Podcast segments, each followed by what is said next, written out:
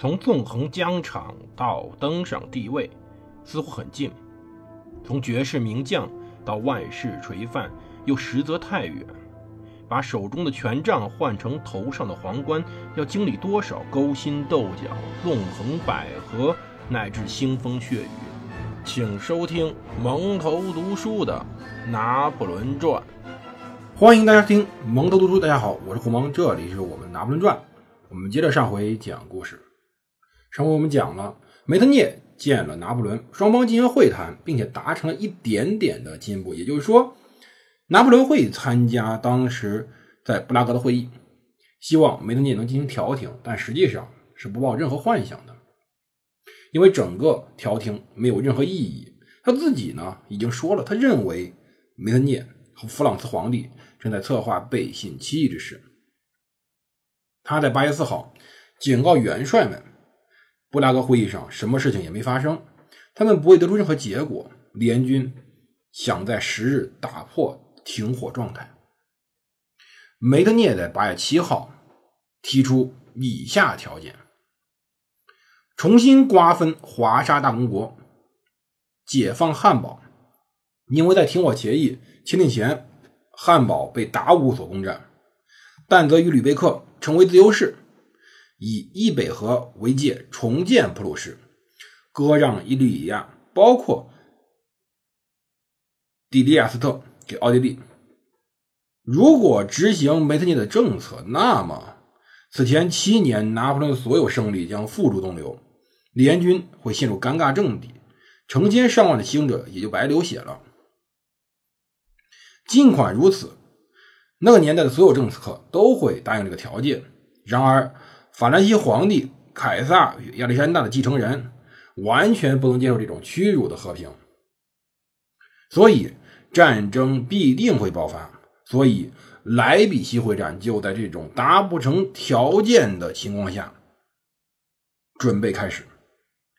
八月八号，一八一三年的八月八号，拿破仑在德累斯顿致信达武，警告对方毋庸置疑，敌人定会在十日取消停火协议，十六日到十七日，敌对状态将卷土重来。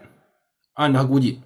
奥地利届时会派十二万人、三万乘和五万人，非分别去对待他、拜恩和意大利的欧人。然而，他又总结道：“不管这事儿让联军增加多少兵力，我认为我们都可以应付。”八月十号，他提前五天庆祝生日，是他在位期间最后一次正式的庆生。萨克森骑兵上校恩斯特·冯·奥德莱本男爵回忆录中写道：“军队举行了一次两小时长的阅兵式，共四万人参加。伴随着礼炮轰鸣，德累斯顿一座大教堂响起了感恩赞的歌声。伊北河河畔的椴树下，帝国禁卫军与萨克森王国禁卫军宴乐，每个士兵都分到了双倍的军饷，双份的肉。萨克森国王在军队中分发了成千上万瓶葡萄酒。”而拿破仑身着盛装，全速驰过队列，这是万岁声回荡不息。法国炮兵、萨克森炮兵一同痛饮狂欢。而拿破仑去萨克森国王的宫殿出席生日宴，宴席散场后，他们的士兵共同庆祝，开始燃放焰火。当时，一名渔夫太靠近火箭了，受了致命伤。人群散去之后，岸边传来他悲切的哭声。不知道这是不是一个不祥之兆？庆生的英雄前途堪忧。一八一三年八月中旬，拿破仑集结四点五万名骑兵，他们散布于四个军、十二个师。与停火协议刚签订时，他的骑兵数量大大增加，可是仍然数量不足，不足以抵抗集结起来的敌人。十一日中午，联军宣布废止停火协议，这与拿破仑的估计差了不到一天。他们声称将于十七日午夜重新开战。十二日，奥地利对法国宣战。梅特涅操纵之下，奥地利率先离开盟友，在奉行中立。接着，他实行所谓的客观调停。停火协议终止后，他又加入第六次反法同盟。梅特涅的手腕被称作外交艺术的杰作。拿破仑只恨他耍两面派。布拉格会议从来没有经历任何的正事儿，而他告诉福登堡国王，奥地利。借此挑明了立场。皇帝致信奈伊和马尔蒙，他告诉他两人，自己将在格尔兹利和包岑之间立足，并观察奥军与俄军的动向。他在总结时老调重弹，写了一句已经为人熟知的话：“依我看，除非先来场大会战，当前战役不会有任何的好结果的。”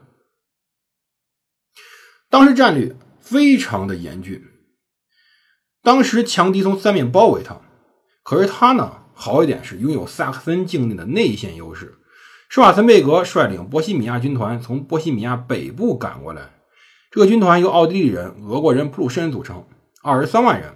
布里希尔率领西里西亚军团从上西里西亚向西，军团由普鲁士人、俄国人组成，合计八点五万人。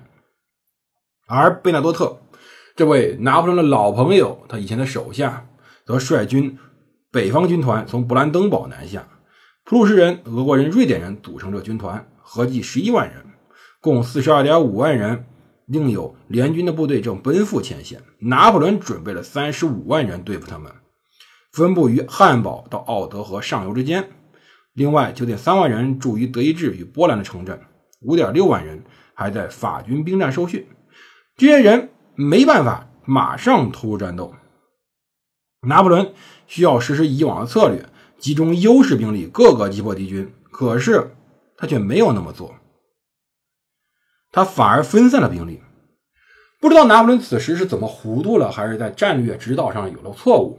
他犯了严重的错误，他犯了两个不该犯的错误，也就是保持兵力集中，不要小股小股的浪费军队。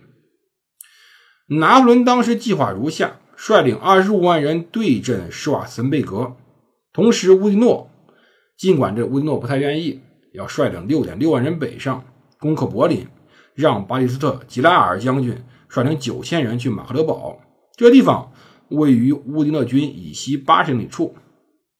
他对达武下令，留下一万人驻守汉堡，另派二点五万人支援乌迪诺。以前。拿破仑所有的战术是集中优势兵力歼灭敌军主力，这战略他屡试不爽。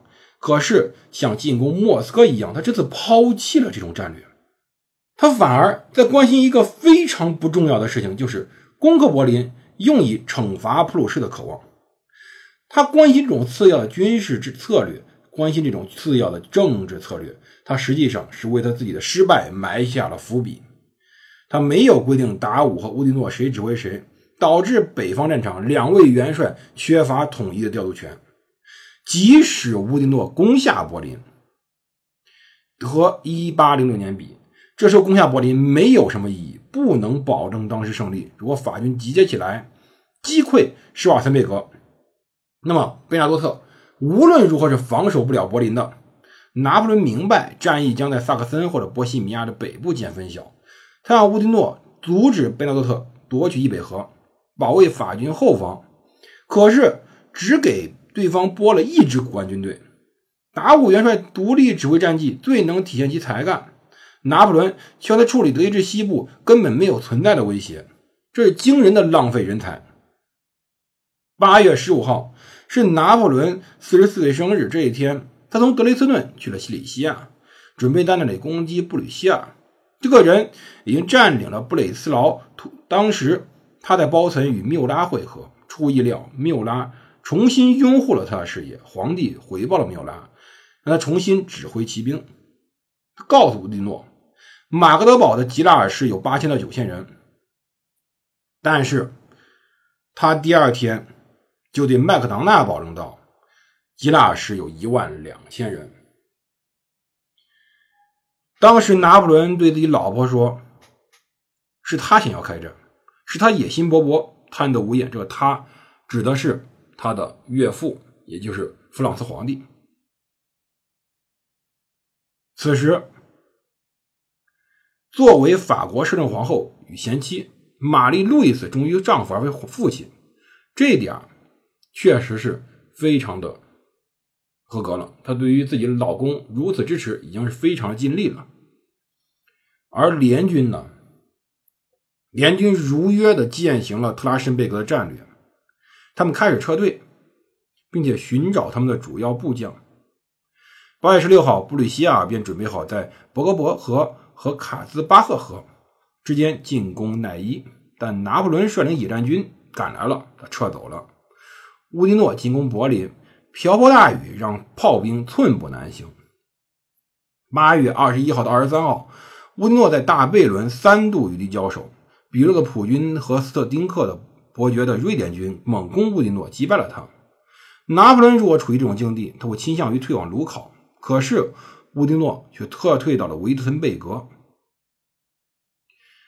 这是一个很没脑子的决定。